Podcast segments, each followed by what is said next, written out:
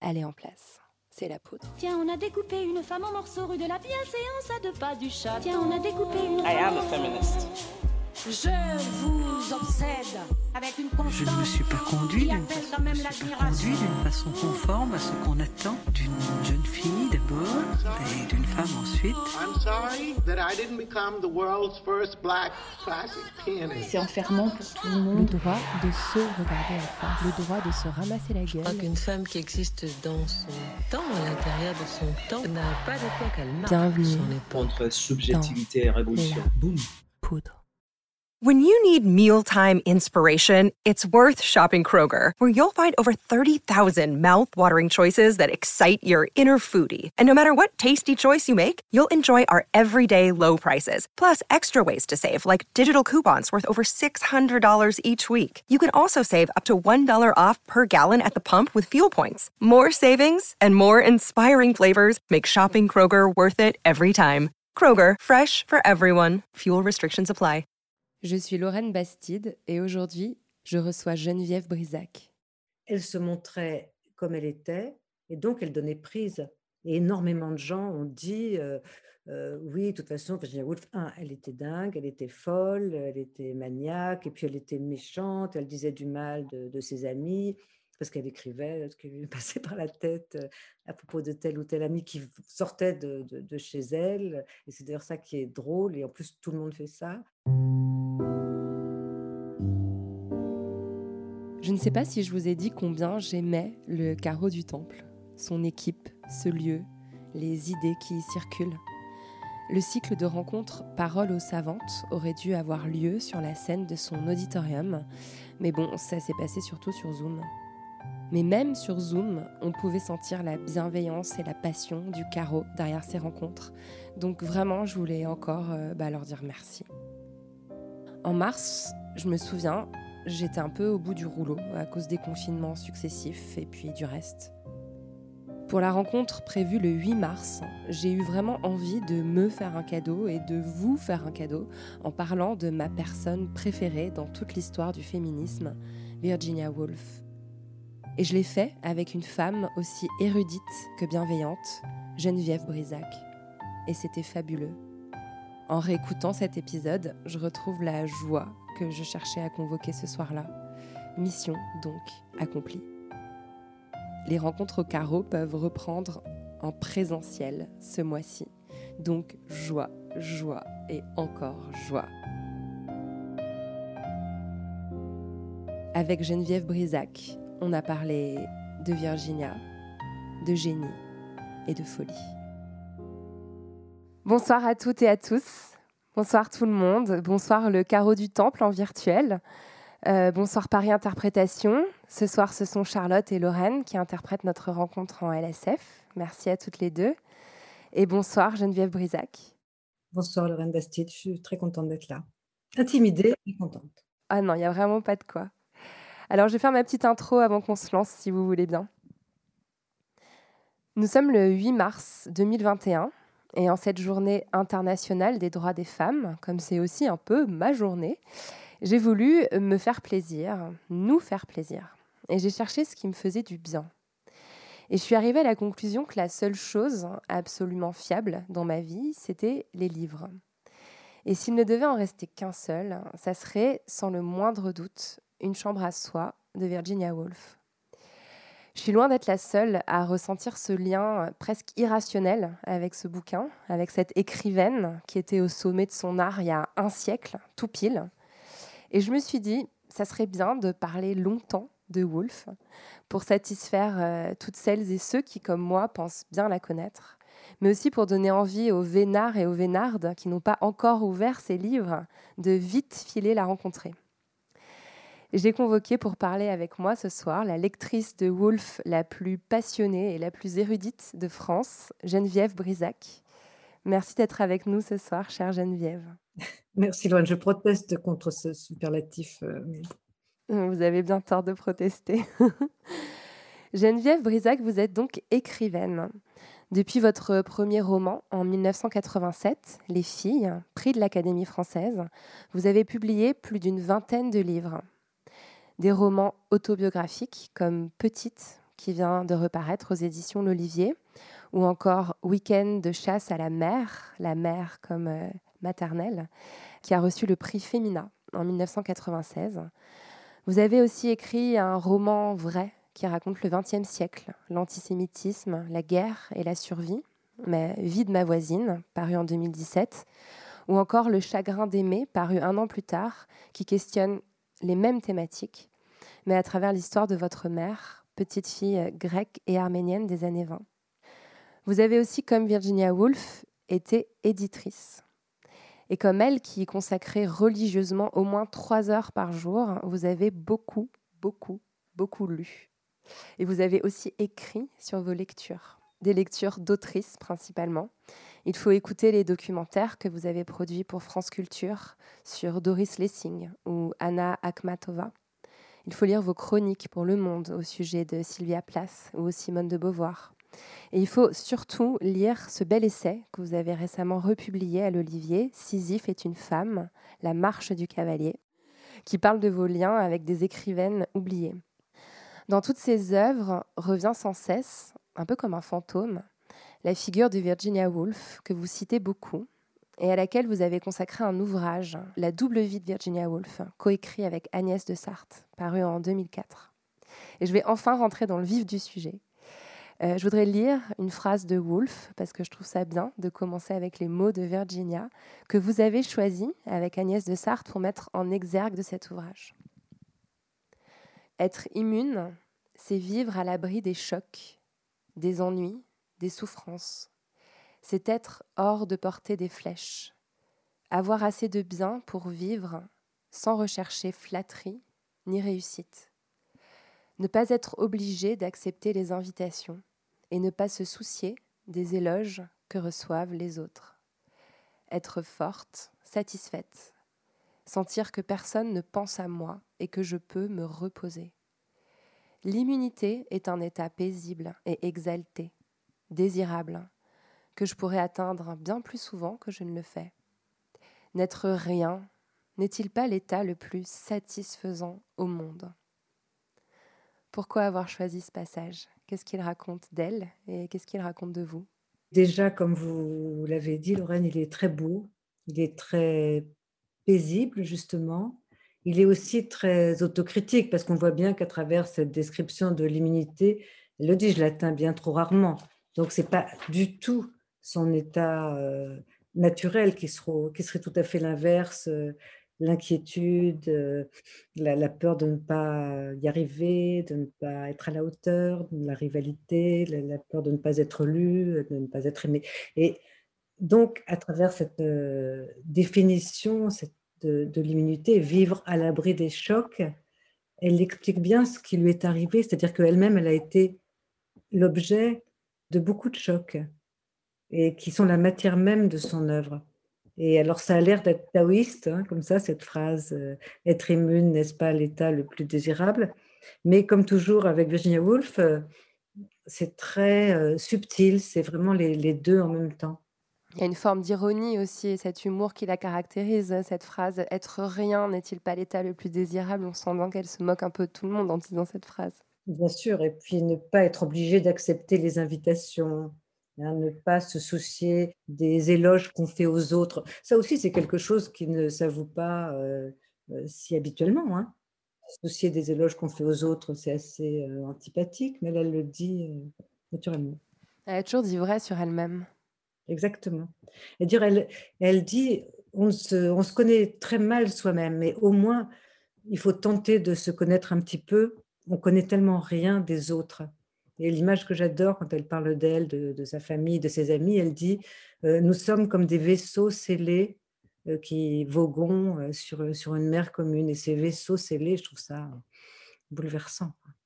Moi, ce passage, il m'a plu parce qu'il il raconte vraiment Wolf tel que je l'imagine, c'est-à-dire aussi lucide qu'intranquille, aussi ambitieuse que dans la détestation d'elle-même. Et en fait, il raconte un peu sa folie euh, elle a été euh, envahie par une tristesse infinie qui a commencé à 13 ans, après la mort de sa mère. Quand on lit les, biographes aujourd'hui, euh, certains, certaines parlent de bipolarité à son sujet, d'autres de troubles de l'humeur ou de dépression chronique. Et je, je, fais ce choix très consciemment d'entrer dans cet échange par la folie de Woolf plutôt que par son enfance, parce que je crois que c'est cette folie qui a parlé à la mienne. c'est par là qu'elle s'est accrochée à moi. En la lisant, je me suis dit, tiens, on peut être à la fois mélancolique et drôle, on peut être à la fois en colère et débordé d'espoir. Et je crois que cette folie, elle parle un peu à la vôtre aussi. Bien sûr, et c'est très, justement, très, très, très consolant. De, on a l'impression qu'on vous tend la main, en fait. Et quand elle dit, euh, enfin, elle parle de cette vague hein, qui la submerge. Et alors ce matin, tout à fait euh, par hasard, en fait, j'ai entendu la dessinatrice Coco euh, qui racontait comment elle travaillait et comment par moments elle ne pouvait plus travailler parce que la vague la submergeait, la vague euh, des attentats, la vague, enfin de la vague de, de ce qu'elle avait, du choc incommunicable qu'elle avait vécu au moment des attentats contre Charlie. Et cette image de la vague, elle dit c'est la vague de Hokusai, elle est très très juste et là aussi, il y avait de l'humour. Coco est extrêmement drôle. Et, donc, c'était vraiment, je décris le, plus précisément possible et avec la distance euh, néanmoins qui est, la mienne, l'arrivée de cette vague. Et puis, quand elle se retire. il y a un autre essai auquel j'ai pensé quand vous décriviez la folie de, telle qu'elle menace Virginia Woolf euh, dès, sa préadolescence, et effectivement, ça a été aussi mon cas et le vôtre. Euh, elle, comment elle, elle, décrit cette arrivée, et exactement comme dans un autre texte, elle va décrire l'état de maladie. Et c'est très intéressant. C'est un assez court euh, livre, qui est en fait un long article qui est devenu un petit livre, qui s'appelle De la maladie. Et elle dit, c'est la maladie, c'est vraiment bizarre. Les, écrivains n'en parlent pratiquement jamais. Il n'y a pas de roman, alors que la maladie, c'est aussi intéressant que l'amour ou que la folie. C'est l'expérience d'être transformé et en étant soi-même en même temps. L'expérience d'être en soi et puis de quitter son corps de certaine façon, d'être en dehors de soi. Et elle dit il devrait y avoir autant de livres sur le rhume et sur la grippe que sur la jalousie ou sur l'amour parce que euh, c'est largement aussi fréquent est extrêmement intéressant en ce que ça révèle de la personnalité. En plus, elle décrit très drôlement le fait d'être allongé, alité. Elle dit, quand on est allongé, quand on est malade, on regarde les autres qui sont verticaux euh, en se disant, euh, c'est ma boule. ça rejoint l'immunité, en fait. Je vous ai entendu raconter, euh, je crois bien que c'était chez, chez, mon ami Augustin Trapenard, que vous étiez tombé sur Wolf plusieurs fois dans votre vie, et notamment une fois où vous étiez vous-même alité vous étiez vous-même euh, malade. Et euh, je, me permets de vous en parler librement parce que c'est une expérience dont vous avez parlé dans ce livre, euh, Petite, qui est l'anorexie qui vous a poursuivi pendant des années depuis votre enfance. Est-ce que vous pouvez nous raconter ce que, ce que Wolf vous a aidé à, à traverser à ce moment-là?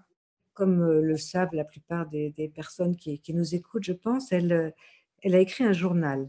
Un journal, pas, elle ne l'écrit pas tout le temps, mais elle l'écrit pendant la, majeure partie de sa vie par, euh, par saut et gambade, comme disait Montaigne, mais surtout, il, il parle, le, journal sert à décrire précisément ce qu'elle ressent dans la vie quotidienne et dans la vie intellectuelle, spirituelle, et dans la vie relationnelle. Et donc ce mélange euh, d'inquiétude sur soi, de, de, moquerie des autres, de travail euh, harassant, de sérieux, on a vraiment l'impression d'avoir affaire à une vraie personne qui, d'une part, se donne comme elle est, et d'autre part, essaie pas de vous, vous écrabouiller.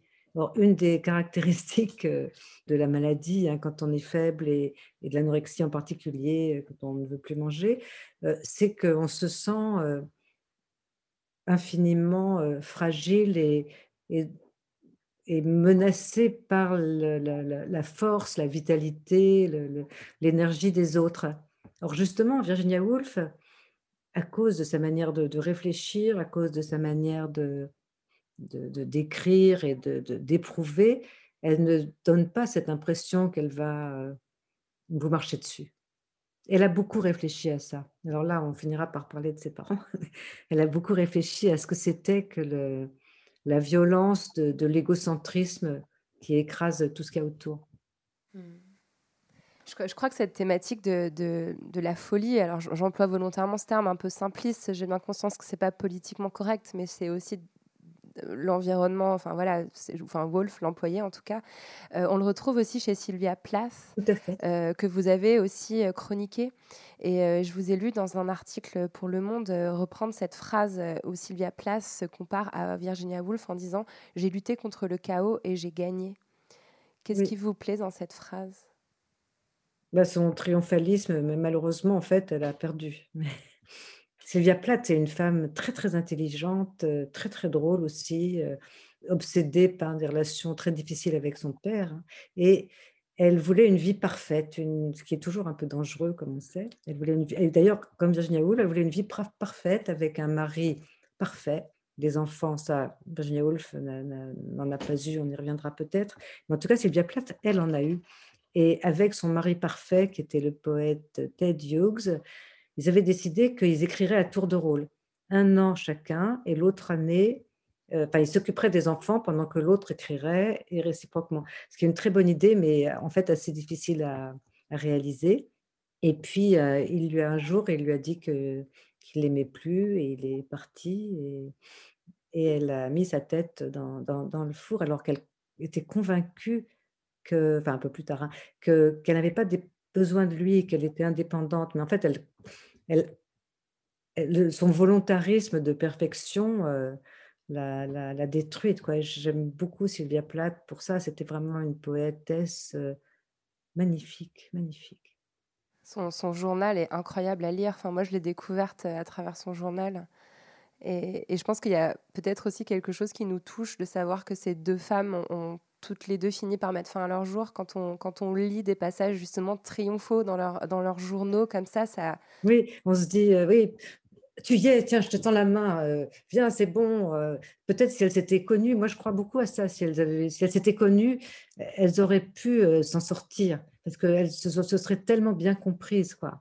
D'ailleurs, j'ai toujours essayé de pratiquer ça, l'idée, parce qu'il y a chez Sylvia Plath, comme chez Virginia Woolf, une solitude très, très, très grande, extrême, mais qui est liée à la folie, qui est liée à l'intelligence. Euh, et cette solitude, c'est aussi le monstre qui, qui fait qu'à un moment donné, euh, elle n'y arrive plus. quoi. Mais en vous écoutant, je me dis, est-ce que cette solitude, est-ce que cette intimité qu'on a avec elle vient pas justement du fait que qu'elles ont eu ces, journaux? Euh, c'est quand même particulier. Il n'y a pas tant d'écrivains euh, que ça, dont on a vraiment quasiment l'intégralité des journaux. Il y a Anaïs Nin qui me vient à l'esprit et c'est aussi une femme. Euh, est-ce que c'est pas aussi cet accès à leur intimité qu'on a qui nous les rend si, si familières? Alors c'est tout à fait à double tranchant hein, parce que c'est les journaux qui nous les rendent familières et intimes, et c'est les journaux aussi qui ont repoussé les gens, les lecteurs éventuels, loin d'elles. comme elles s'y exposaient sans, sans prendre de précautions, ça permettait d'accéder à elle. D'ailleurs, ça nous renvoie d'une manière assez intéressante au monde contemporain, euh, aux réseaux sociaux, etc., etc., puisque elle se montrait comme elle était, et donc elle donnait prise.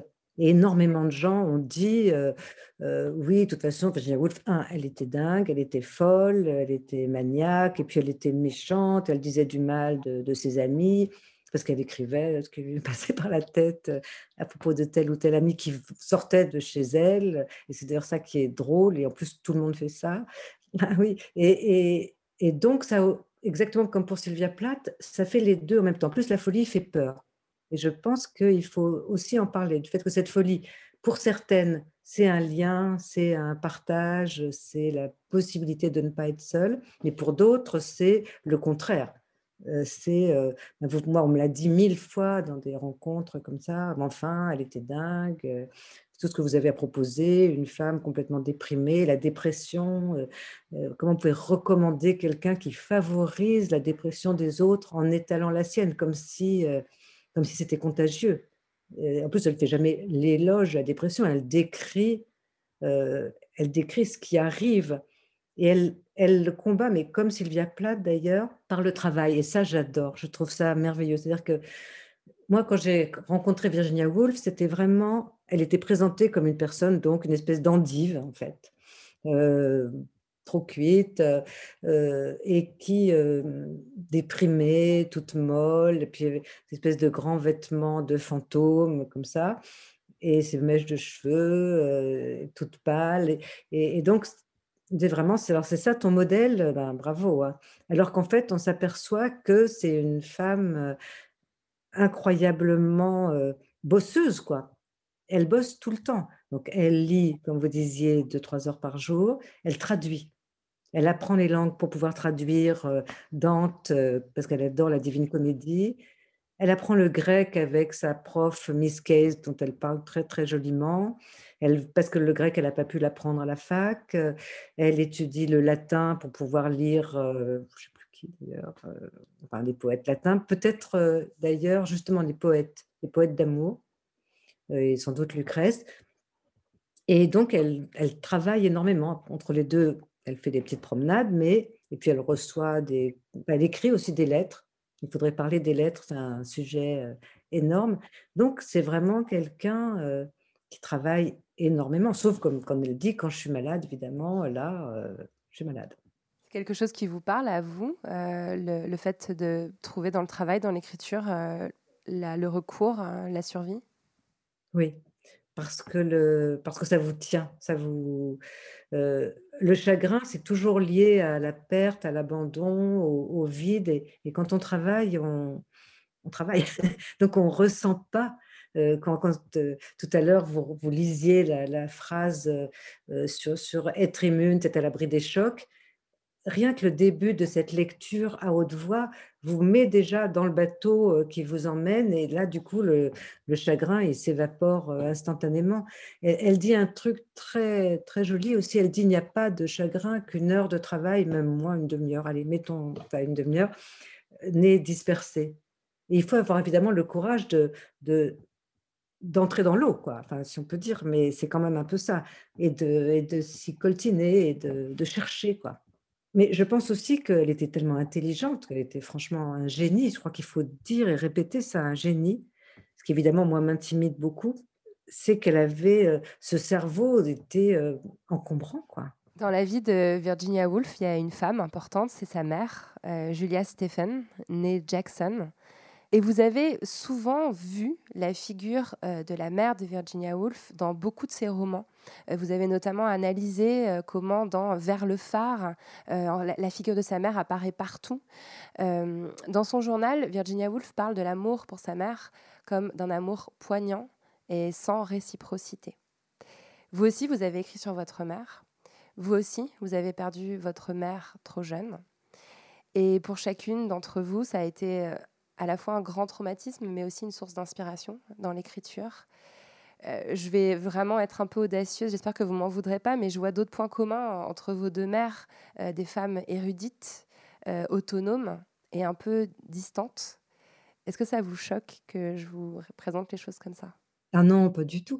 Non, je me compare. Enfin bon, c'est vrai que hum, Julia était distante. Elle était très très belle. Et, ça, Virginia, qui ne se trouvait pas du tout belle, le vide, elle disait que sa sœur Vanessa était très très belle, que sa demi-sœur était très très belle, mais elle ne se voyait pas du tout comme ça. Et donc elle dit, ma mère était d'une beauté extraordinaire. Quand elle entrait quelque part, les gens étaient saisis par sa beauté. Elle avait une deuxième caractéristique, c'est que quand elle a épousé euh, Sir Leslie, le père de Virginia Woolf, elle était triste elle avait perdu, enfin, son premier mari était mort, donc elle était veuve et elle surmontait elle-même son, chagrin. Donc il y avait cette dépression qui s'est transmise, comme ça arrive, je dire très fréquemment. Et elle, elle surmontait son chagrin en faisant énormément de bonnes œuvres et en étant d'un activisme ménager absolument frénétique. Donc chez elle, tout était parfait, la maison était parfaite, les repas étaient parfaits, les enfants étaient parfaitement élevés, elle s'occupait parfaitement de son mari, mais sa vraie nature, c'était quand elle allait pleurer sur la tombe euh, de, son premier mari disparu. Ce qui évidemment était irréparable et particulièrement irréparable pour la petite fille qui savait d'emblée qu'elle ne pouvait pas euh, apaiser le chagrin de sa mère qui était inapaisable. Il y a des très très jolies scènes euh, d'enfance de, Virginia Woolf où elle raconte comment son premier souvenir, elle dit, c'est les fleurs sur la robe de ma mère. Donc sa mère ne la regarde pas. Elle, elle regarde ces fleurs et c'est un souvenir absolument ineffaçable.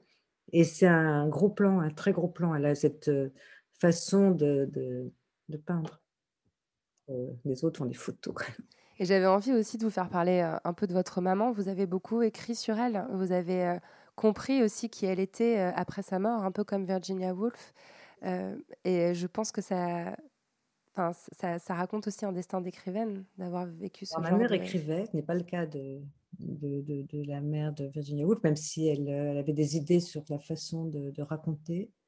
Donc ma mère était donc une, une apatride, une réfugiée d'Arménie et, et, de Grèce, et, et, puis elle écrivait.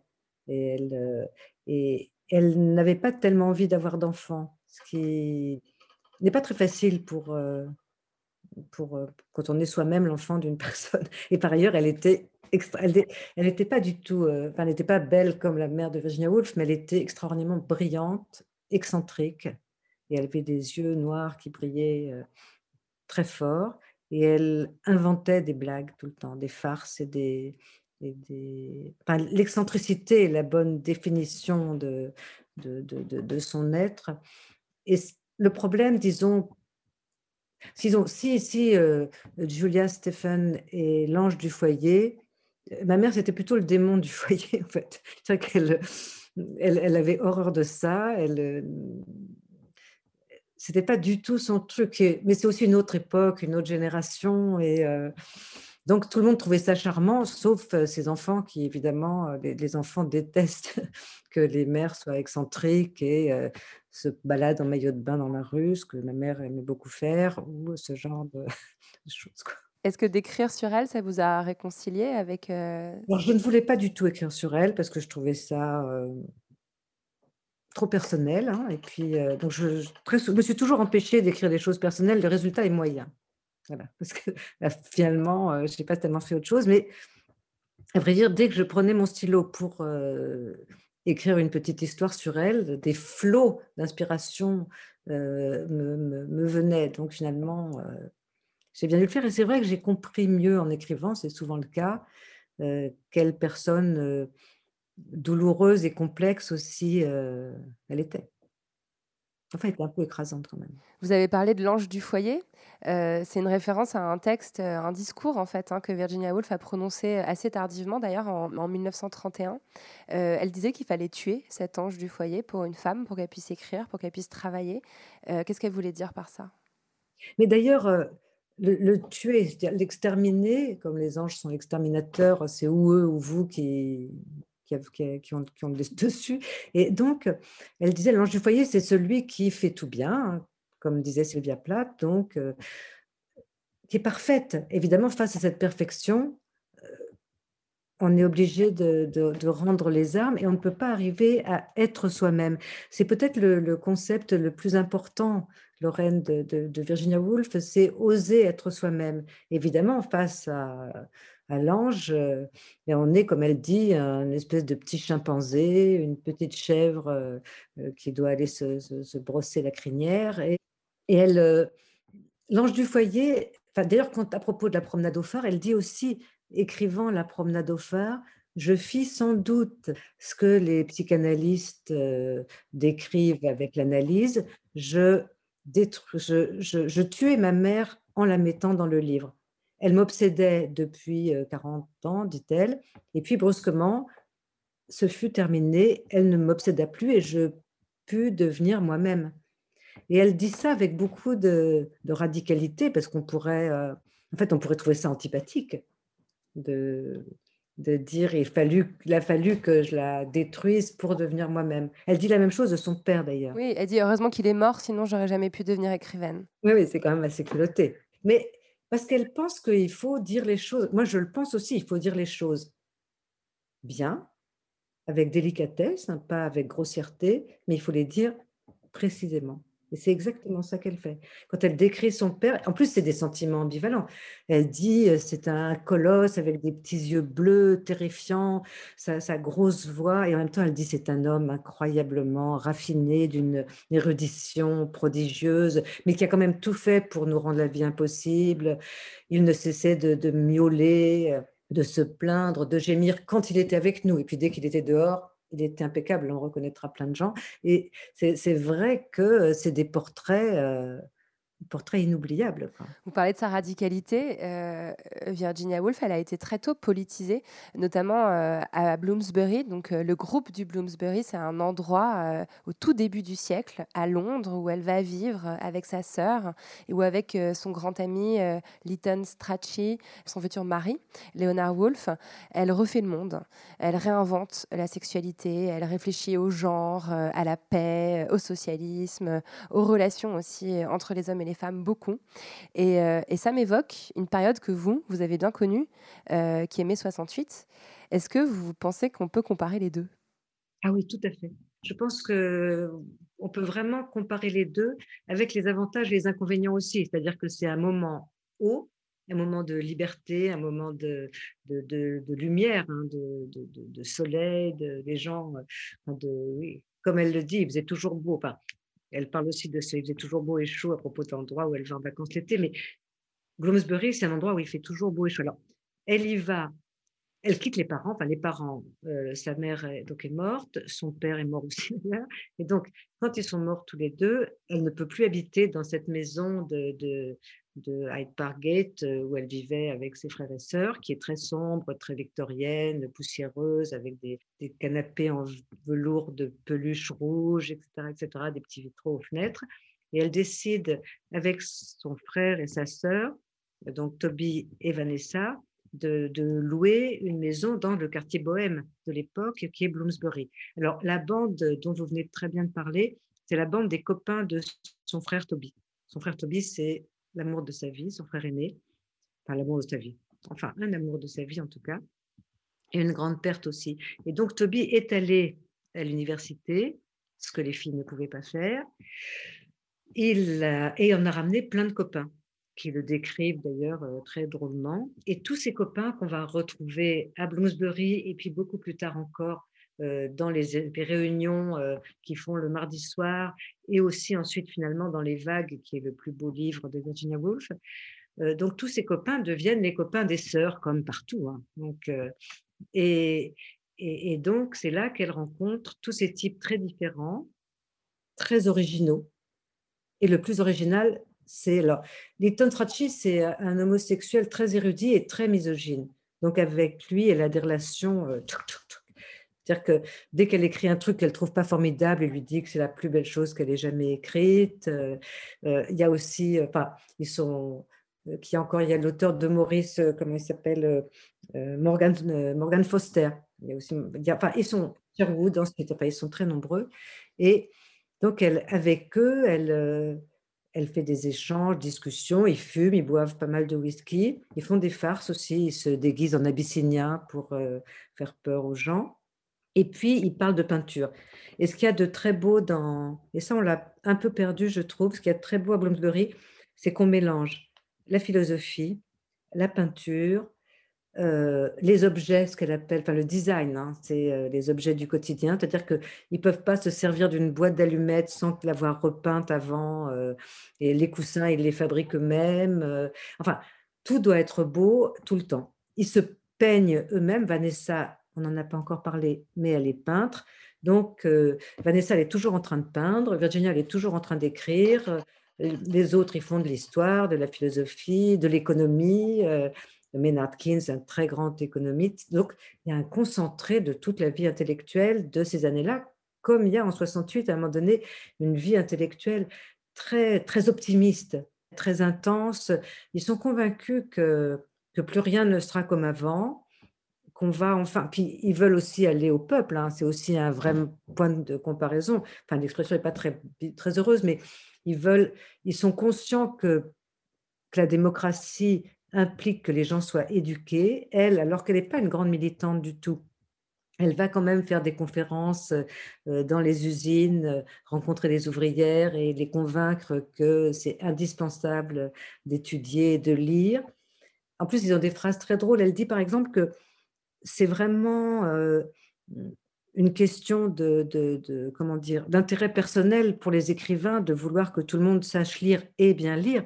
Parce que si plus personne ne sait lire et bien lire le boulot des écrivains va devenir extrêmement problématique. Donc ça je trouve aussi qu'elle elle en parle de manière très juste et pas du tout démagogique. Elle dit moi pour écrire les livres que j'écris j'ai besoin de Mrs Brown comme elle dit j'ai besoin de lectrices et de lecteurs suffisamment euh, déterminée, suffisamment motivée pour, euh, pour me lire alors qu'elle n'est pas toujours si facile à lire. Ça me rappelle aussi en vous écoutant, enfin il y a un autre point commun que je vois avec 68, c'est-à-dire cette espèce d'élite aussi euh, assez bourgeoise en fait, assez lettrée, assez privilégiée parce qu'il fallait quand même se, l'offrir, la, maison dans le centre de Londres qui se targue de sauver le monde en fait et, de questions aussi marxistes. On l'a souvent, on l'a souvent traitée de bourgeoise et je sais pas, elle est d'une très grande famille anglaise, donc elle serait plutôt aristocrate en fait. Mais ou de la très grande bourgeoisie, c'est-à-dire que c'est vrai que c'est Henry James, euh, c'est Carlyle, c'est pas seulement, euh, c'est pas uniquement la bourgeoisie. Mais en Angleterre, il y a ça, c'est les classes. Mais les classes en Angleterre sont très très fortes, encore plus dans des rapports encore plus violents, parce que même les langages sont différents euh, que, que, que, qu'en Europe du Sud. Mais elle, elle transgresse comme elle dit, d'ailleurs, elle dit quand on est malade, on est plus insolent et impertinent et, on prend plus imprudent que, les autres. Elle transgresse, c'est-à-dire que partir vivre avec sa sœur, c'est hyper gonflé, c'est pas bourgeois du tout. Et d'ailleurs, Henry James a des phrases absolument euh, désopilantes sur les petites Stephen qui font vraiment n'importe quoi. Euh, elles étaient bien euh, là, bien, bien sages avec leurs parents et maintenant, elles se prostituent avec des, des, homosexuels. Quoi. C'est vraiment le fin fond de, l'horreur. Donc, elles, non, elles prennent vraiment des risques sociaux quand même. En plus, Leonard Woolf, d'abord, il est juif, ce qui n'est pas particulièrement bien vu par l'aristocratie anglaise, enfin une partie en tout cas. Euh, il a été fonctionnaire à Ceylan, pas non plus euh, très très bien. Et en plus, il a dénoncé le colonialisme. Alors ça, c'est carrément l'horreur.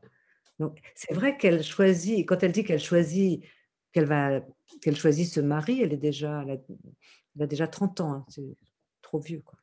Et euh, quand elle décide qu'ils vont faire un mariage hors du commun, elle a des phrases merveilleuse. Elle dit, elle lui écrit une lettre très belle et elle dit ce que je voudrais, oui, je suis d'accord pour vous épouser, mais je voudrais un mariage où aucun de nous deux ne pèse sur l'autre. Un mariage où personne ne soit un boulet, elle dit en gros.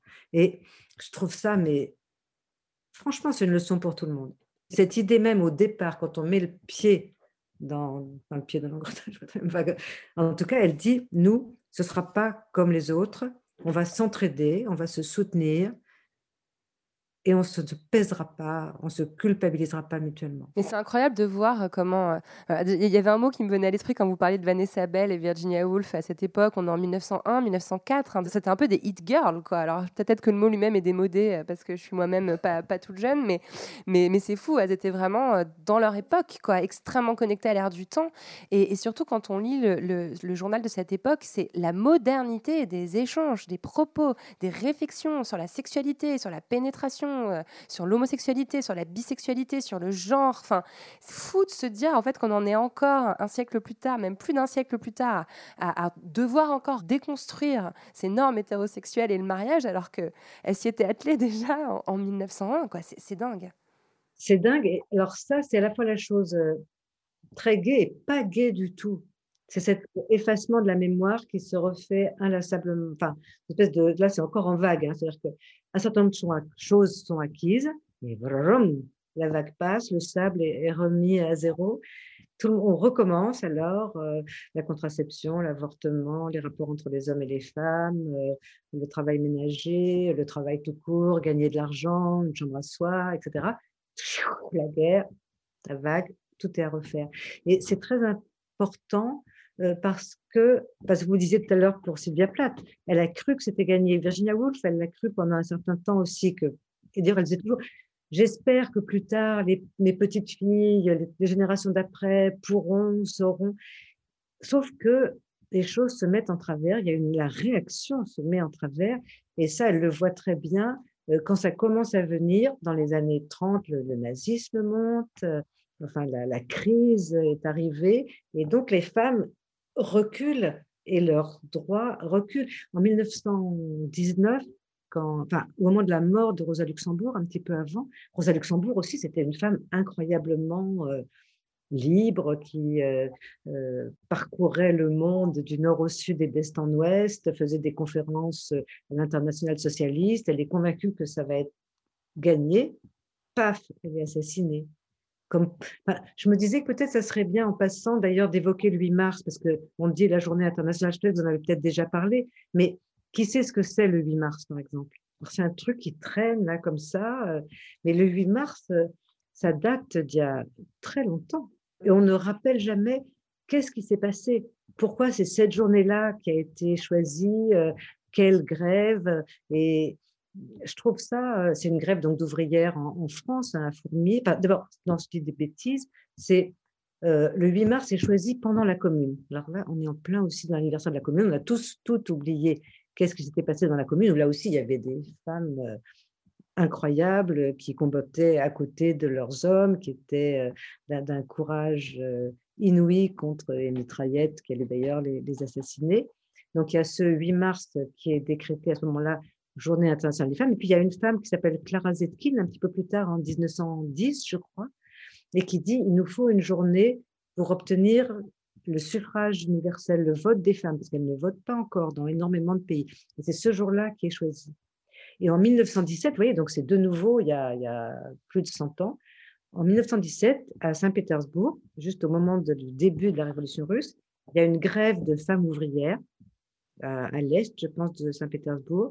Il fait très très froid, tout est gelé, et elles marchent vers les beaux quartiers, vers le palais d'hiver. Or, justement, dans les beaux quartiers, il y a une manifestation de bourgeoises euh, de Saint-Pétersbourg qui manifestent pour le droit de vote. Et donc la manifestation des ouvrières rejoint la manifestation des suffragettes et elles attaquent le palais d'hiver.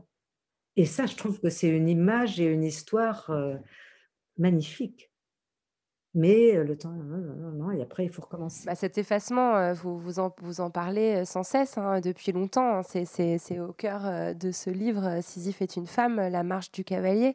Et, ce qu'en fait, ce que j'ai découvert aussi en préparant cette émission, c'est que une chambre à soi, qui est considérée par des milliers de féministes dans le monde comme un texte fondateur, avait lui aussi été complètement effacé pendant un temps. Et il a réémergé en 68, dans les années 70. Et c'est là que vous, vous l'avez découvert, je crois. Euh, est-ce que vous pouvez, euh, est-ce que vous vous rappelez de ce que vous avez ressenti, de ce que vous avez compris quand vous avez lu ce livre la première fois? Alors déjà, ce qu'il faut dire, c'est qu'effectivement, il y a cette première Virginia Woolf dont vous parliez très bien des années 70, où on met l'accent exactement comme vous le faisiez, euh, sur ses transgressions, sur sa folie, parce que les années 70, c'est des années aussi où on valorise. Enfin, on veut ouvrir, euh, c'est Michel Foucault, on veut ouvrir les asiles, on veut, euh, on dit que les fous sont beaucoup moins, qui pas totalement faux d'ailleurs, sont moins fous que les soi-disant euh, pas fous. Et donc, il y a toute cette ambiance-là. Et moi, quand je lis pour la première fois Une chambre à soi, je suis fascinée par la manière dont elle parle de la petite sœur de Shakespeare.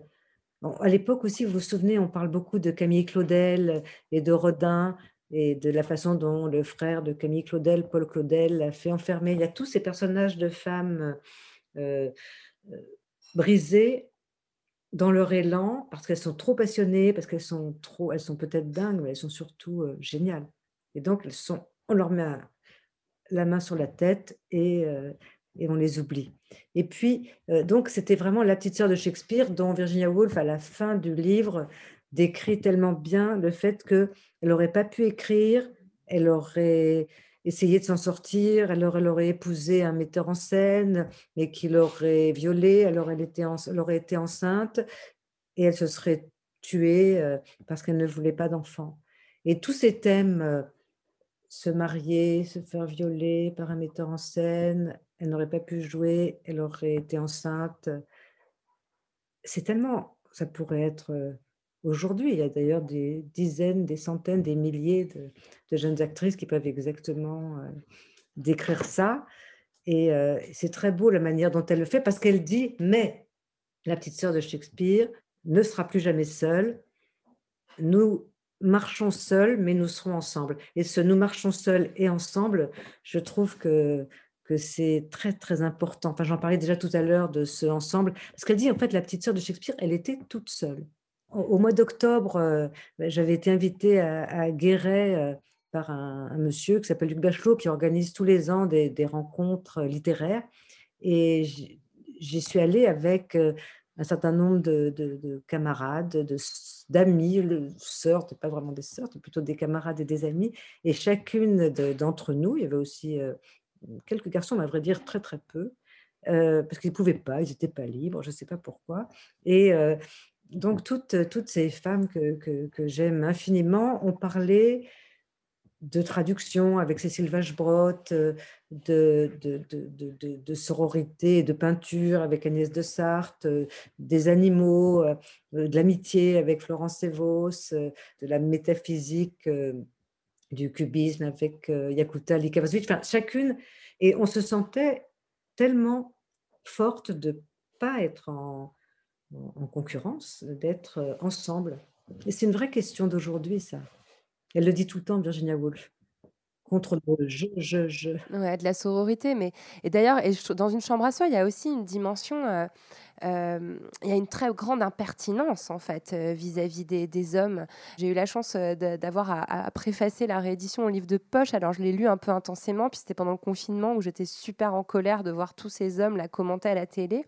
Et l'arrogance de Virginia Woolf vis-à-vis des hommes suffisants, sûrs d'eux-mêmes. On dirait vraiment aussi les discours des féministes d'aujourd'hui, quoi, qui dénoncent le mansplaining. Elle emploie pas le mot, mais, mais, mais c'est déjà là. C'est vraiment, oui, oui manspreading et mansplaining sont au rendez-vous. Et surtout, elle explique très joliment euh, comment, quand elle, elle, marche au début, vous savez, puis elle va à la, euh, elle, va au collège des filles qui est tout moche et tout crade avec des, des graviers. Et puis elle va euh, à la fac des, des, garçons et là tout est magnifique. Elle dit mais ça vient d'où ça? C'est quoi cette inégalité d'argent? Parlons d'argent s'il vous plaît les garçons. Et ça c'est absolument formidable. Et puis elle se moque de leur arrogance, de leur suffisance. Elle se moque aussi de leur vanité. C'est le, mansplaining, effectivement. C'est-à-dire qu'elle elle reprend l'histoire euh, de, du garçon qui vient expliquer à une fille le livre qu'elle a écrit. C'est beaucoup mieux, je vais te l'expliquer moi, c'est moi qui. Ça fait. Et elle explique aussi euh, euh, comment les hommes se vengent quand on leur fait peur. Ça, je trouve que ça, est, il est temps d'en parler. Il est temps d'en parler. C'est pas, c'est pas gagné cette question-là parce que elle a suscité beaucoup de violence, beaucoup de violence, beaucoup de, beaucoup de haine aussi à cause de cette liberté, à cause de cette fantaisie. Et moi, je me souviens très bien de, à une époque, on n'étudiait pas du tout Virginia Woolf et disant, mais de toute façon, elle, est, elle parle que d'elle, non? Et c'était marrant de voir cette critique euh, retournée. Parce que ce dont elle parle, euh, franchement, moi, garçon, ça m'intéresse. Alors, pas du tout. Et ça me rappelait cette phrase de Nabokov que j'adore où il dit euh, De toute façon, moi, je ne lis pas les livres écrits par des femmes parce que c'est une autre catégorie, ça, ça, n'excite pas ma moelle épinière. Et ça, je trouve ça euh, Ah bon C'est dommage. Et c'est vraiment très éloquent. Et dans, dans Une chambre à soi, Virginia Woolf, comme dans ses nouvelles d'ailleurs, elle fait aussi une chose qui est très particulière et très intéressante, c'est qu'elle mélange toujours la pensée, l'action, j'allais dire, mais pas vraiment l'action, la description. C'est-à-dire qu'elle raconte une histoire. J'étais assise au bord de la rivière et je regardais passer les poissons, quand soudain, j'ai eu une idée, mais elle était vraiment minuscule. Hein. Alors je l'ai rejetée à l'eau parce qu'elle était vraiment trop, trop nulle. Et, mais à ce moment-là, il y en a eu une autre qui est venue.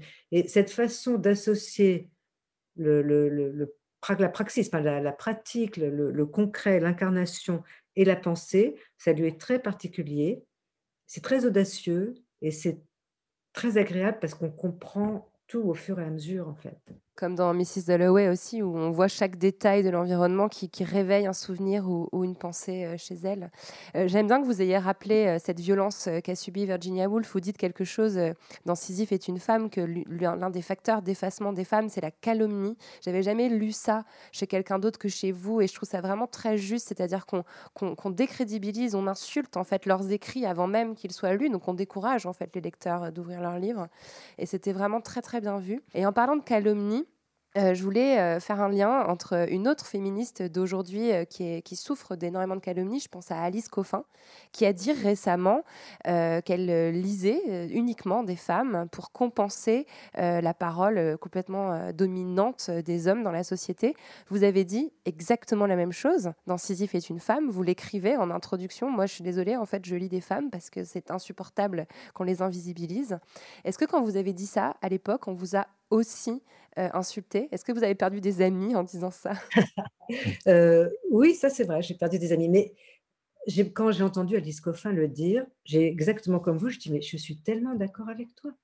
Et en plus, j'ai quand même jusqu'à nouvel ordre, à moins qu'on soit dans un régime dictatorial que je n'avais pas identifié, j'ai encore le droit de lire ce que je veux. Donc, si j'ai envie de lire des femmes, je lis des femmes jusqu'au jour où j'aurai envie de lire autre chose. Et ce qui était frappant, c'est que elle a été calomniée, diffamée, dans le sens où on a dit oui, ça veut dire, elle dit qu'elle veut lire que des femmes, euh, parce que donc elle est euh, euh, sécessionniste, c'est, je sais pas quoi, elle fait de la ségrégation. Elle dit pas ça. Elle dit juste, j'ai envie de lire des livres de femmes. So what? Et en plus, c'est pas si facile de lire que des livres de femmes.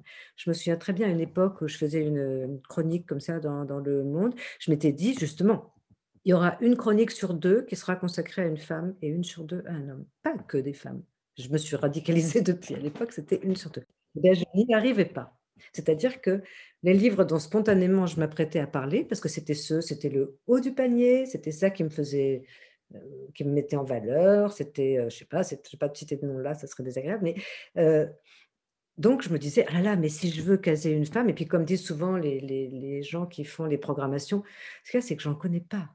Alors, on connaît. Et, or, quand on se met à en connaître, on en connaît parce que derrière une telle, il y a une telle, et une telle, et une telle, et bien entendu. Et, donc, ça, ça a un petit peu changé. Ça a un petit peu changé. mais il y a encore l'habitude de, la, métonymie, la partie pour le tout. C'est-à-dire que on va prendre telle femme, elle incarne les femmes une fois pour toutes. Alors, euh, bah, c'est elle qu'on va sortir, toujours tenir. Bah, quoi, vous vous plaignez, mais vous l'avez pas, votre. Mmh, mmh, mmh, euh, oui, mais enfin, bon, il y a aussi plein d'autres filles euh, qui. Ah ben non, mais je les connais pas. Bah, invitez-les après, vous les connaîtrez. Et ça, c'est un truc tellement énervant. C'est tellement énervant. Et ça, ça surajoute au fait que la légitimité elle, est plus difficilement accordée aux femmes, plus difficilement. Euh, parce que si vous êtes jolie, ben, ça prouve bien que vous n'êtes pas très fut-fut. Euh, si vous êtes moche, ben, on n'a pas tellement envie de vous lire. Euh, si vous êtes vieille, ben, vous êtes vieille. Si vous êtes jeune, ben, vous connaissez rien. si vous êtes sympa, ben, ça veut dire que vous êtes conne. si vous êtes désagréable, ben, ça veut dire que vous êtes désagréable. Donc, c'est vrai que le, le, chemin, il est quand même très, très étroit. Et ce qui n'est pas du tout le cas pour les grands écrivains.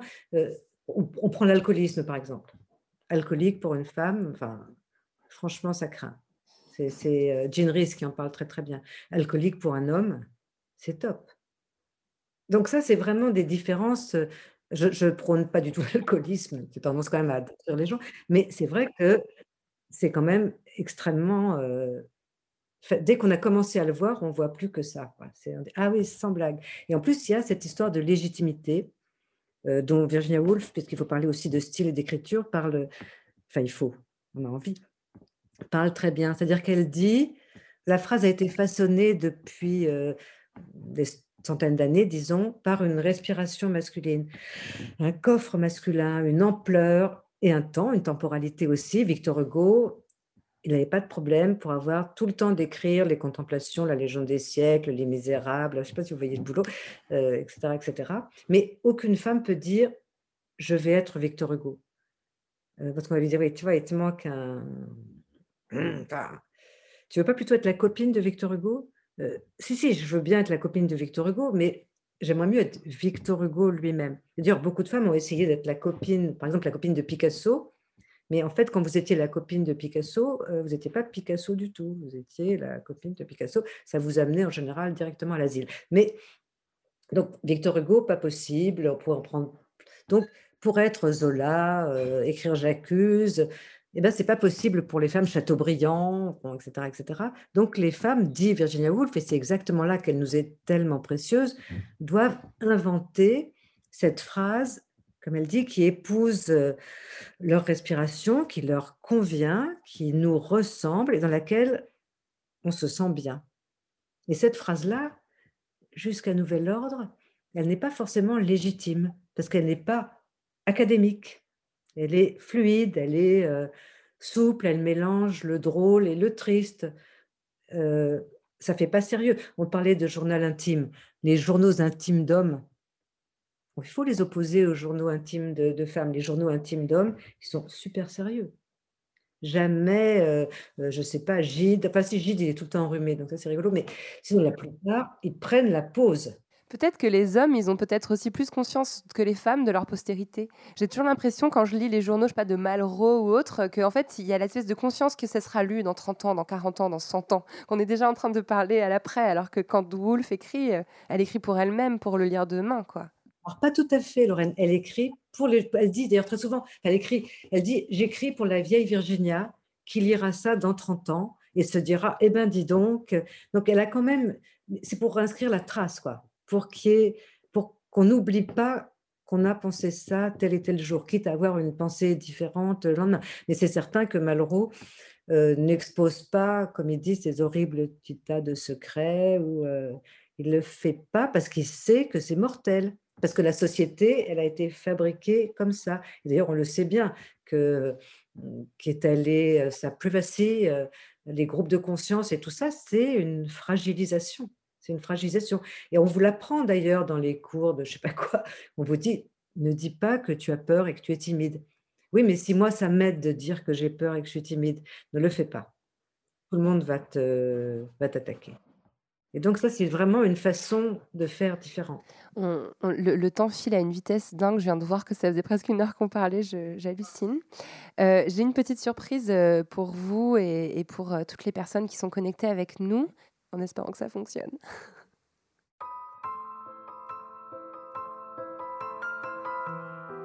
Words, English words, are full of echoes, memories, associations. They've been out and about. On people's lips, in their houses, in the streets, in the fields, for so many centuries. And that is one of the chief difficulties in writing them today. They are stored with other meanings, with other memories, and they have contracted so many famous marriages in the past. The splendid word incarnadine, for example, who can use that without remembering multitudinous seas. In the old days, of course, when English was a new language, writers could invent new words and use them.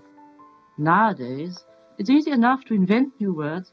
They spring to the lips whenever we see a new sight or feel a new sensation. But we cannot use them because the English language is old. C'est quand même incroyable. Euh, donc c'est la voix, c'est la vraie voix de Virginia Woolf que vous venez d'entendre, enregistrée par la BBC en 1933.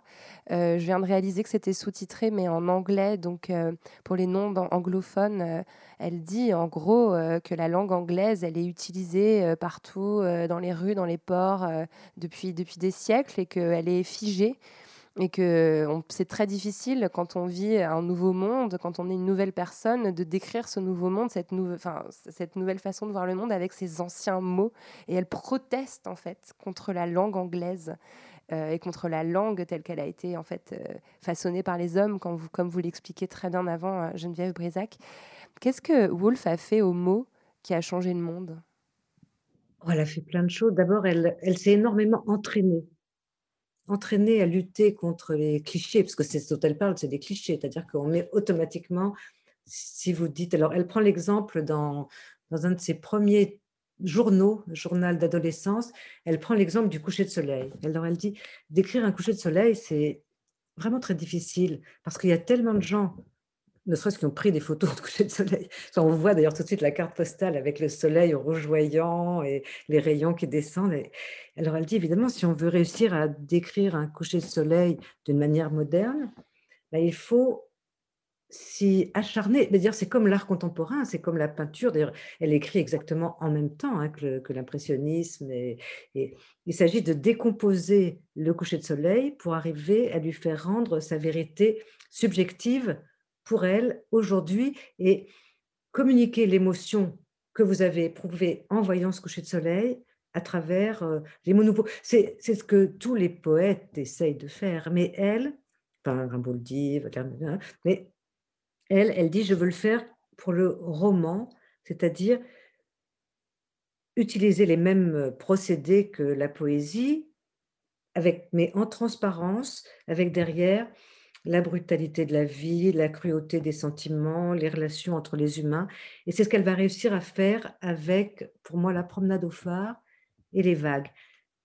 Mélanger la description la plus concrète, hein, la plus euh, vive, la plus vivante euh, des relations dans une famille, dans la promenade au phare, un petit garçon, sa mère, son père qui fait de l'autorité, le bateau qui n'ira pas au phare, tous les invités du déjeuner, la mère qui meurt, la perte absolue qu'est cette disparition, mais cette perte est d'autant plus absolue qu'elle ne se voit pas, c'est juste qu'elle n'est plus là. Et cette façon de décrire euh, la mort, c'est l'obsession de Woolf, on en a parlé tout au début, cette disparition, elle n'était plus là. Mais comment c'est possible? Elle était là il y a une minute et la maison est totalement vide. Et elle en parle pour sa mère et puis pour son frère Toby, c'est le sujet des vagues, où chacun des amis de Toby va rappeler le souvenir de, du personnage du livre, qui s'appelle Lancelot dans, le livre. Il est plus là. Et le temps a passé, mais qu'est-ce que c'est le temps? Elle dit, le temps, ça n'existe pas. Le temps, c'est... Euh, ça s'attrape pas, c'est rien. Et pourtant, nous sommes tous dans la boule, elle appelle ça une espèce de boule euh, magique, comme on tourne là-dedans et le temps passe, time passes. Et il n'est plus là. Et cette façon de, de, décrire l'humain dans sa, dans sa solidité et sa fragilité, c'est vraiment son, son art d'utiliser les nouveaux mots. On ne peut pas le dire autrement. Elle dit associer des mots qui n'ont pas l'habitude d'aller ensemble. Ça, elle le fait très drôlement. Elle dit par exemple une allumette et un crocus. Au-delà de l'image comiquement sexuelle, il y a le côté qui a jamais rapproché une allumette d'un crocus Et ben voilà, ça y est, je l'ai fait. C'est très, très joli. J'ai beaucoup aimé essayer de tisser des ponts euh, entre vous et elle et j'ai pas eu beaucoup de mal à le faire. Euh, à la fin de sa vie, euh, Virginia Woolf, elle était extrêmement inquiète, à juste titre, de la montée du nazisme. Elle s'est suicidée en 1941. C'était l'avancée, les progrès d'Hitler hein, qui la rendaient absolument moi, j'avais envie de, lire. Euh, alors, je, parle d'antisémitisme et du nazisme parce que c'est une thématique euh, qui a touché votre famille euh, personnellement. Vous avez parlé de ces, lourds silences concernant la guerre qui ont pesé sur votre enfance. vous avez aussi parlé de cette guerre d'envie de ma voisine, qui est vraiment un, très beau livre que je recommande à tout le monde de lire. Et moi, j'avais l'impression, j'ai envie de lire le suicide de Woolf comme un suicide politique. Est-ce que je m'égare? Je suis absolument d'accord avec vous j'ai toujours été très choquée par le fait qu'on le, le traitait comme un suicide de... Bah, c'était un accès de sa maladie, voilà, elle avait mal à la tête, elle entendait des, des, des, voix grecques, des oiseaux qui chantaient en grec dans sa tête, mais elle a toujours associé la guerre, le traumatisme et la folie. D'ailleurs, c'est le personnage de Septimus Smith dans Mrs. Dalloway.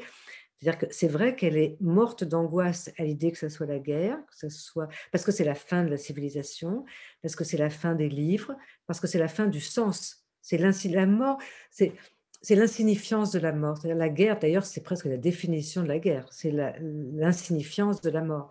Quand on est en paix, chaque mort a son poids de signifiant individuel. Mais quand c'est la guerre, bah, c'est euh, la mort insignifiante qui frappe euh, des, dizaines de milliers, de millions euh, de gens. Et je crois qu'elle a aussi, il y a dans ce suicide oui, quelque chose comme une protestation, et comme Zweig, comme Walter Benjamin, mais parce qu'elle est une femme, ça je le crois sincèrement, on l'a rattachée à l'intime, au domestique, alors que euh, c'est pas du tout ça dont il s'agit. Je voudrais qu'on fasse résonner euh, Virginia Woolf avec l'époque contemporaine. Elle, euh, voilà, comme dans chaque, euh, à chaque fois qu'il y a une grande vague féministe, elle est à nouveau vraiment sous, le, sous les projecteurs. Ça doit d'ailleurs vous réjouir parce que ça fait quand même plusieurs décennies que vous portez ça un peu toute seule. On arrive. Pas toute seule, bien sûr, mais en tout cas médiatiquement. et je voulais signaler la sortie de la revue Europe, qui a été orchestrée par une très brillante chercheuse en littérature qui est spécialiste de Virginia Woolf docteur Adèle Cassignol, que je salue si jamais elle est là. Euh, il y a plusieurs textes qui sont, euh, qui sont rassemblés, des textes contemporains, notamment un texte de Sarah Ahmed, euh, qui est vraiment une autrice féministe que j'admire, qui a écrit Living a Feminist Life, Vivre une vie féministe. Et j'aimerais bien, si vous voulez bien, lire un petit passage où elle parle de Virginia Woolf. Il nous est possible de sentir qu'une vie a encore une forme quand elle perd sa forme. Pensons à la façon dont Mrs. Dalloway en vient à appréhender sa vie comme s'il s'agissait de celle d'une étrangère. Elle prend conscience de devenir Mrs. Dalloway en ressentant vivement son avancée inéluctable et solennelle vers un point qu'elle a déjà atteint. Une prise de conscience féministe revient peut-être aussi à prendre conscience de sa propre vie comme d'une merveille. Formidable. Oui, c'est magnifique. Au moment il y a eu un très drôle d'événement qui a d'ailleurs euh, marqué le début du, renouveau de, la lecture de, de, il y a quelques années, euh, je pense que c'était vers au début des années 2000, 2002, de par là, juste par là, je ne sais plus très bien l'année, hein, mais et euh, il y a eu le film qui s'appelait The Years, euh, qui s'appelait pas The Years du tout, qui s'appelait The Hours avec Nicole Kidman. Absolument, qui était le titre d'avant de The Years. Et euh, beaucoup de gens ont vu ce film qui racontait trois moments, trois incarnations de Virginia Woolf euh, euh à des moments différents. Et puis il y avait Mrs. Brown. Une des séquences, c'était Mrs. Brown, le personnage emblématique de Virginia Woolf quand elle veut parler de la lectrice ordinaire. Et Mrs. Brown voulait mourir. Et donc, et elle s'achetait euh, Mrs. Dalloway, dans le film, elle allait à l'hôtel, elle louait une chambre d'hôtel, elle achetait, elle amenait ses médicaments, elle lisait le livre et elle ne se suicidait pas. Et il s'est passé une chose que j'adore, une histoire magnifique, c'est que les gens sortaient du cinéma et ils voulaient ce livre. Mrs. Dalloway, le livre qui fait qu'on n'a plus envie de mourir euh, quand on l'a lu. Et donc ces personnes, des femmes bien entendu surtout, sont allées dans des librairies et elles ont demandé Mrs. Dalloway. Mais Mrs. Dalloway n'était pas disponible. Et donc, finalement, certaines l'ont acheté en anglais, mais beaucoup n'ont pas pu l'acheter en anglais parce que c'est un peu difficile à lire, mais Dalloway. Il faut bien le reconnaître. C'est pas le livre le plus facile du tout. Donc, les éditions euh, Gallimard, puisqu'à l'époque, c'était elles qui publiaient, ont réimprimé Dardar, c'est Dalloway. N'était pas encore tombé dans le domaine, je pense. Et il a été de nouveau disponible. Le livre a été disponible et donc plein, plein de gens l'ont racheté. Ils n'ont pas pu le lire. Ils n'ont pas pu le lire parce que c'est difficile, Mrs. Dalloway. Elle pensait que c'était un feel-good book et qu'il suffirait de, l'ouvrir et ça allait aller bien. Mais en fait, non, ça n'allait pas bien parce qu'il faut du travail, ce que Virginia Woolf euh, mettait très haut. Il faut de l'énergie, il faut de la volonté, il faut de l'optimisme pour lire Mrs. Dalloway qui ne se donne pas du premier coup. Et ça, je trouve que c'est important. Elle serait quelle féministe aujourd'hui, euh, Virginia Woolf, à votre avis?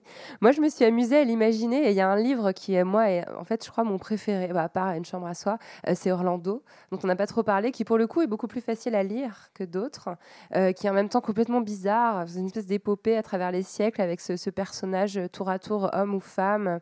et je pense qu'elle épouserait avec joie la pensée queer. je la vois vraiment en espèce de Maggie Nelson aujourd'hui. vous, vous la verriez à quel endroit aujourd'hui?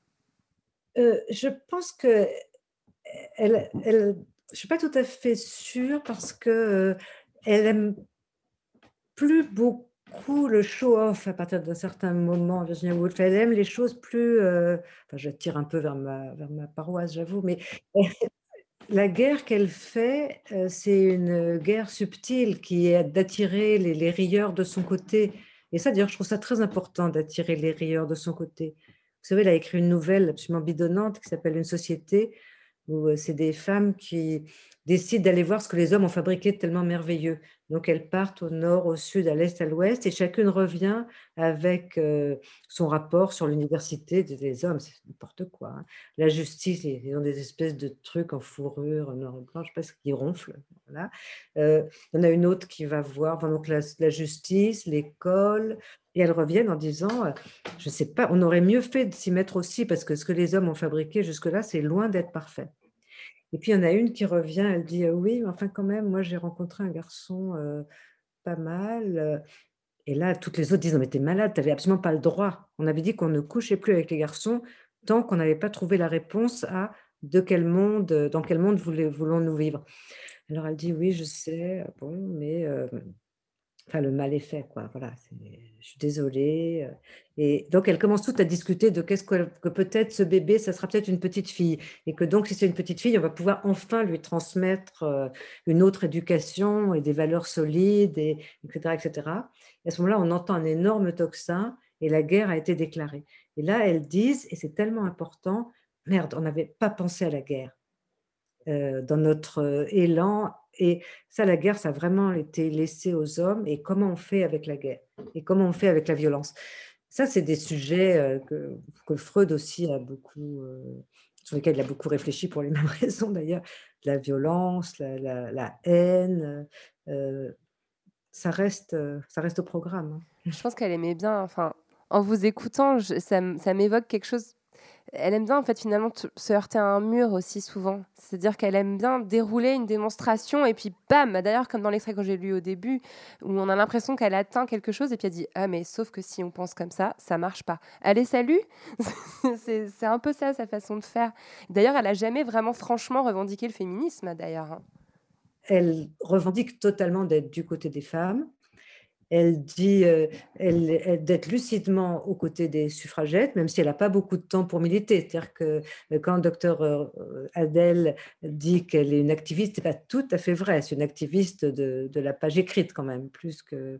Passe pas sa vie dans les manifs, hein, Virginia Woolf. en revanche, elle, est absolument implacable intellectuellement parlant. C'est vraiment ça son, domaine. Hein. Ce que je suis reste à jamais inconnu.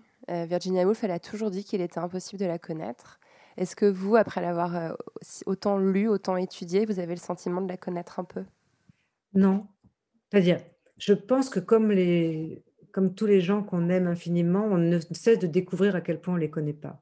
Euh, c'est aussi, dire, chaque fois que je l'ai fait pour me replonger avec vous dans, dans sa lecture aujourd'hui et ces jours-ci, et à chaque fois, je me disais, mais j'ai tellement mal lu ce livre, mais il faut que je le reprenne complètement. Elle dit tout à fait autre chose, mais quand elle parle de la maladie et qu'elle parle des fleurs, qu'elle parle de la manière dont les fleurs vous, regardent d'une manière indifférente et complètement bouleversante, mais ça, je ne l'avais pas lu comme ça. Et aujourd'hui, je vois bien la, profondeur de, cette observation. Et quand elle, elle fait aussi beaucoup l'éloge de l'imagination, par exemple. On n'a pas beaucoup parlé d'imagination, mais c'est des, des thèmes entiers. Euh, on a parlé du travail, on a parlé de l'étude, on a parlé des romans, on a parlé de, on n'a pas parlé des sœurs, on n'a pas parlé de, de, la famille finalement du tout. Il y, a, y aurait tellement, elle est tellement euh, multiple quoi. Donc non, c'est vrai, je crois que je la connais encore pas. Et en plus, comme tous les génies, chaque époque en donne une nouvelle interprétation. C'est ce qu'on vous disiez tout à l'heure. La, la Wolf des années 30, 40 euh, n'est pas la même que la Wolf des années 20, des années 70, des années 90, de 2020. Et ça, c'est merveilleux. Ça, c'est vraiment la preuve du génie en plus. Geneviève Brisac, est-ce que vous avez accès à votre chambre, à vous? Euh, j'ai toujours eu un problème avec la, chambre à soi, en fait. J'ai beaucoup écrit sur mon lit. J'aurais plutôt euh, accès à la, au, lit comme, euh, comme, comme radeau. En fait, là, c'est effectivement probablement à cause de ma mère, j'ai jamais réussi à fermer la porte de mon bureau. J'ai toujours eu quelque chose d'un scrupule, euh, l'idée que peut-être si je fermais la porte, quelque chose de terrible allait se passer derrière. Mais c'est pas grave. Entre ouverte, quoi. Ça évoque quoi pour vous la poudre? Alors, ça évoque. Je me suis, j'ai pensé justement ce matin. Je me suis dit c'est un mot merveilleux parce que d'une polysémie incroyable, c'est la poudre à se mettre sur le nez et c'est la poudre à canon. Au moment de faire un zoom, on se dit, ce serait bien de mettre de la poudre sur le nez, mais malheureusement, je n'ai pas cette poudre à disposition, sans parler de la poudre, évidemment, euh, de la poudre des chemins, les grands chemins, et de la poudre de la cocaïne. Donc, c'est un bon... Mais la poudre de cocaïne, c'est une amie qui m'en a parlé tout à l'heure, je n'y avais pas pensé, donc je lui rends, je rends à mon amie Laure ce qu'elle m'a apporté tout à l'heure. Bah, la poudre des grands chemins, je crois qu'en cinq ans d'émission, vous voyez, je ne l'avais pas eu encore. Donc, euh, c'est fou. Merci infiniment. Bah, merci beaucoup de votre accueil, en tout cas, Lorraine. C'était très généreux. Et, enfin, généreux, ce pas un bon mot, mais c'était chaleureux et c'était très sympa. Ouais, génial. moi, ça m'a fait ce que je voulais, ça m'a fait du bien. Donc, euh, merci vraiment d'avoir pris le temps, d'avoir été euh, avec nous pendant si longtemps ce soir. J'ai tellement peur. merci Lorraine. À bientôt. Prenez soin de vous. À bientôt. Au revoir Geneviève.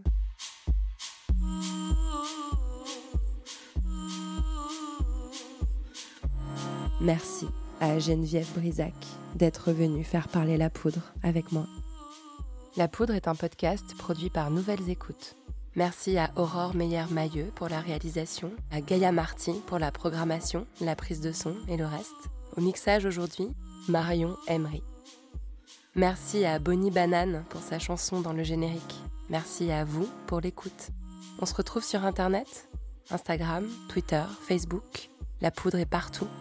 Si vous avez des réflexions, des compliments ou des critiques à faire, n'hésitez pas. J'adore ça.